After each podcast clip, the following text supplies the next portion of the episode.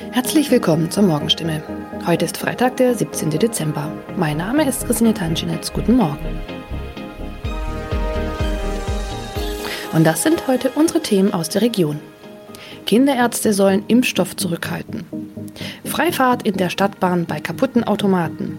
Und Papagei überlebt Wohnungsbrand und wird Tage später gefunden. Weil nicht genügend Corona-Impfstoff für Kinder im Alter von 5 bis 11 Jahren vorhanden ist, fordert das Land Baden-Württemberg nach Informationen der Heilbronner Stimme dazu auf, ausreichend Impfstoff für die Zweitimpfung zurückzuhalten. Von der Bundesebene wurde uns mitgeteilt, dass auch die Lieferung des Impfstoffs für Kinder im Alter zwischen 5 und 11 Jahren voraussichtlich nicht in der erwarteten Menge lieferbar sein wird, heißt es in einem Schreiben vom Sozialministerium, das am Donnerstag landesweit an die mobilen Impfteams, die Stadt- und Landkreise sowie an die Kinderärzte per Mail verschickt worden ist. Das Schreiben liegt unserer Redaktion vor. Baden-Württemberg wurde vom Bund zuletzt zugesagt, bis zum Jahresende rund 300.000 Dosen des Kinderimpfstoffes zu erhalten. Diese Zusage kann nun offenbar nicht eingehalten werden. Sollten vom Bund anderslautende Informationen kommen, werde das Sozialministerium diese umgehend an die impfenden Akteure weitergeben und die Verteilung anpassen. Mehr dazu lesen Sie heute auf stimme.de. Seit 1. November hat der Stadtbahnbetreiber Albtal Verkehrsgesellschaft AVG die Fahrscheinautomaten in den Stadtbahnen stillgelegt. Sie sind noch da, funktionieren aber nicht. Da alle Haltestellen nun mit stationären Automaten ausgestattet werden, seien die Automaten in den Zügen nicht mehr nötig, erklärt die AVG die Gründe. Die Geräte sollen nun Zug um Zug in den 229 Stadtbahnen ausgebaut werden. Nur damit fällt auch die Alternative weg, wenn ein Automat an einer Haltestelle defekt ist. Was gilt dann? Manchmal sind Haltestellen einige Kilometer entfernt. Soll ein Kunde, der vielleicht wichtige Termine hat, so einen Umweg auf sich nehmen, wenn ein Automat an einem Haltepunkt defekt ist? Oder gilt eine Kulanzregel und er darf dennoch in die Bahn einsteigen? AVG-Sprecher Michael Kraut stellt für das Gebiet des Karlsruher Verkehrsverbunds klar, Dort dürfen Fahrgäste bei einem defekten Automaten an der Haltestelle einsteigen. Sie sollten den Defekt entweder dem Stadtbahnfahrer oder gegebenenfalls dem Prüfpersonal in der Bahn melden. In dem Fall werde kein erhöhtes Beförderungsentgelt verhängt. Man könne jederzeit prüfen, ob eine Störung an einem bestimmten Automaten vorlag. Auch im Heilbronner Hohenloher Haller Verkehrsverbund gilt diese Kulanzregel. Mehr dazu lesen Sie auf stimme.de. Am vergangenen Samstag kam es in Neckargartach zu einem Wohnungsbrand, bei dem ein Mann und ein Papagei verletzt wurden. Ein zweiter Papagei blieb unverletzt. Später stellte sich heraus, dass sogar ein dritter Papagei in der Wohnung sein müsste.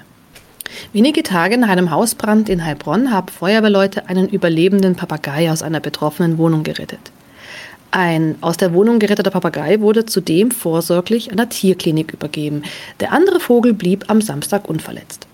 Doch damit war das Papageienproblem noch nicht gelöst. Denn am vergangenen Dienstag habe sich der verletzte Bewohner bei der Polizei gemeldet und mitgeteilt, einer seiner insgesamt drei Papageien müsste sich eigentlich noch in der Wohnung befinden. Tatsächlich entdeckten die Einsatzkräfte nach langer Suche den Vogel. Später konnten sie das Tier wohlbehalten an den Besitzer übergeben, wie es heißt. Soweit die Nachrichten aus der Region. Übrigens, die Corona-Fallzahlen in Stadt und Landkreis Heilbronn bleiben auf hohem Niveau, sind in den letzten Tagen aber deutlich zurückgegangen.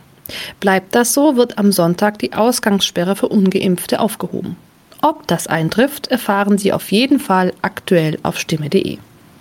Haben Sie Kritik, Fragen oder Anregungen zu unserem Podcast? Dann schicken Sie einfach eine E-Mail an podcast.stimme.de. Weiter geht es hier mit Nachrichten aus Deutschland und der Welt mit unseren Kollegen und Kolleginnen aus Berlin. Ich verabschiede mich für diese Woche. Wir hören uns im neuen Jahr wieder und ich wünsche Ihnen eine besinnliche Weihnachtszeit und einen guten Rutsch. Vielen Dank und schönen guten Morgen. Ich bin Benedikt Meise und das sind heute unsere Themen aus Deutschland und der Welt. Extreme Hitze bis zu 44 Grad und langanhaltende Trockenheit. Die Waldbrände am Mittelmeer wüten weiter. Feiern gehen in Clubs teils wieder möglich. Trotz steigender Inzidenz befindet sich Deutschland schon in der vierten Welle und Drogen kaufen im Onlineshop. Jahrelang war das möglich. Heute werden vor dem Landgericht Gießen die Urteile erwartet.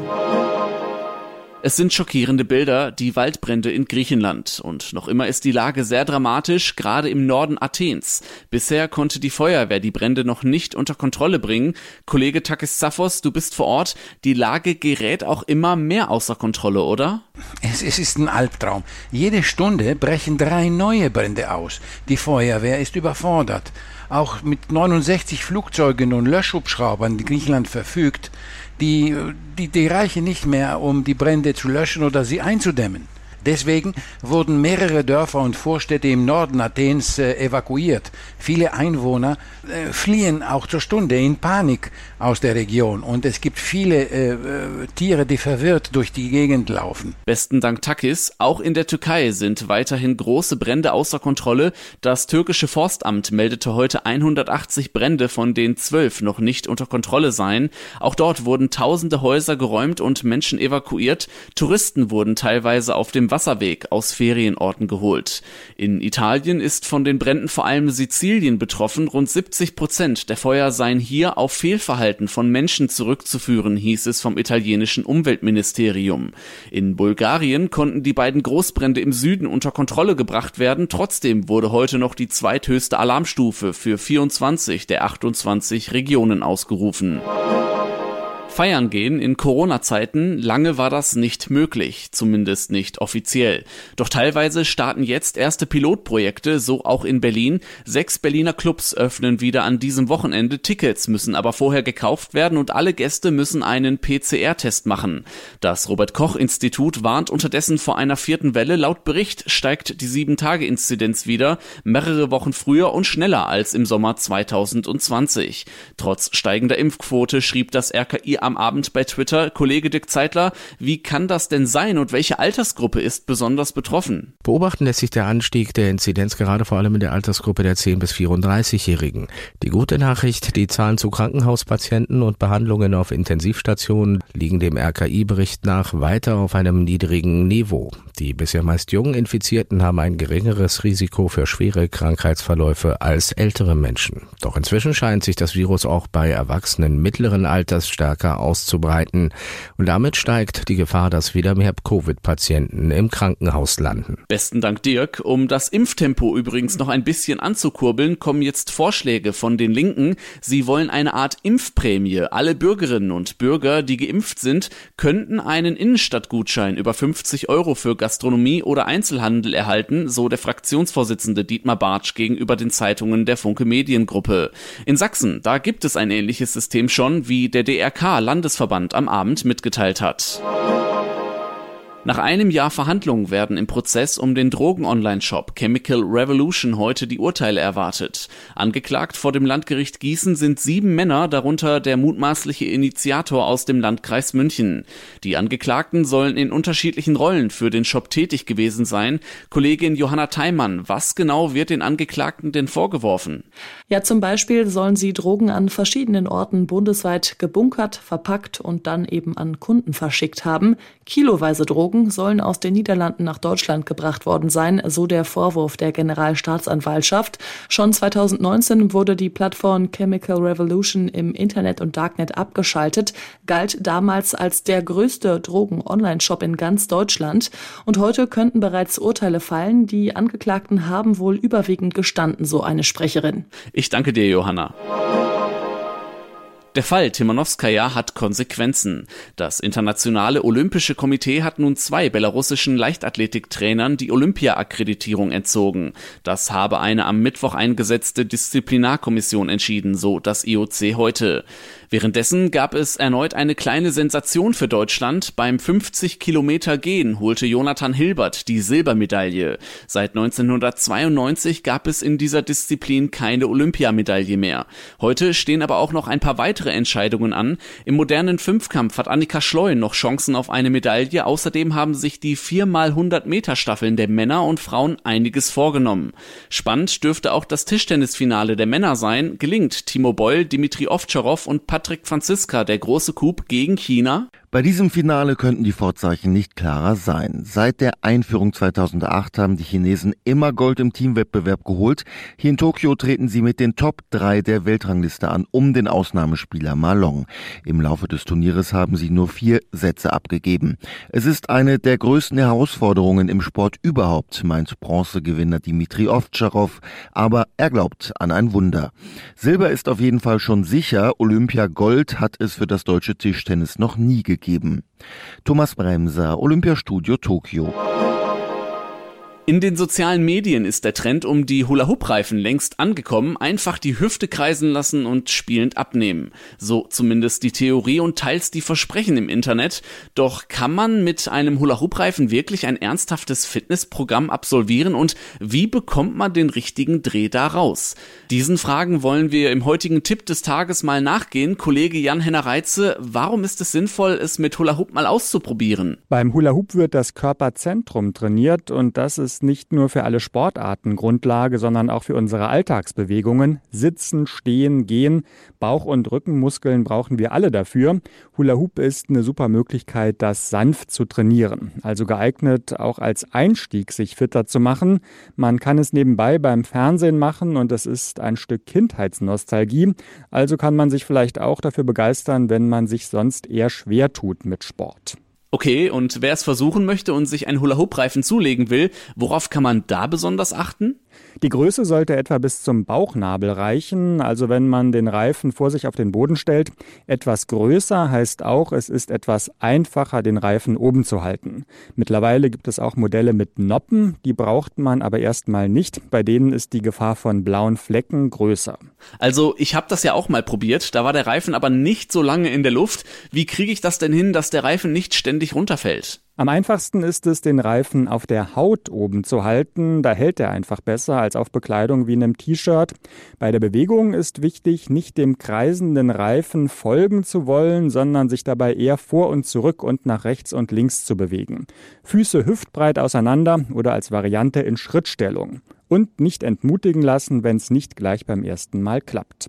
Okay, und wie kann jetzt ein richtiges Fitnessprogramm mit Hula-Hoop-Reifen aussehen? Am Anfang sollte man mit ein paar Minuten beginnen, so bis zu fünf. Dann sind, was die Länge angeht, nach oben keine Grenzen gesetzt. Und man kann den Reifen auch bei anderen Übungen gebrauchen, zum Beispiel über den Kopf halten, bei Kniebeugen oder Sit-Ups. In Fitnessstudios gibt es ganze Kurse mit Hula-Hoop-Reifen. Man muss aber auch sagen, jetzt nur Hula Hoop wirkt zum Beispiel bei allen, die abnehmen wollen, keine Wunder, aber es ist sehr gut, um etwa nach einem langen Arbeitstag im Sitzen die wichtige Körpermitte zu stärken. Ich danke dir für die Tipps, Jan Henner. Und zum Schluss sprechen wir heute mal über Bier, denn heute ist der internationale Tag des Bieres. In Deutschland hat es ja richtig Tradition. Viele Regionen sind stolz auf ihre besondere Braunote und bei ausländischen Touristen steht es ganz weit oben auf der To-Do-Liste, einmal ein deutsches Bier trinken. Bier ist aber keineswegs nur eine deutsche Angelegenheit. Auch in anderen Teilen der Welt können wir auf interessante Geschichten und lange Brautraditionen zurückblicken. Deshalb schauen wir heute mal nach Südafrika und Nordamerika. Kollegin Christine Palitzer in Kapstadt, welche Biere sind denn bei euch sehr beliebt und welches ist das Bier mit der längsten Tradition? Die bekanntesten lokalen Biersorten sind Black Label und Amstel, wobei das Black Label am ehesten den herben Biersorten aus Norddeutschland gleichkommt. Es gibt mittlerweile aber auch Dutzende von Brauereien, die sich auf Craft Beers spezialisieren und das in allen möglichen Geschmacksrichtungen.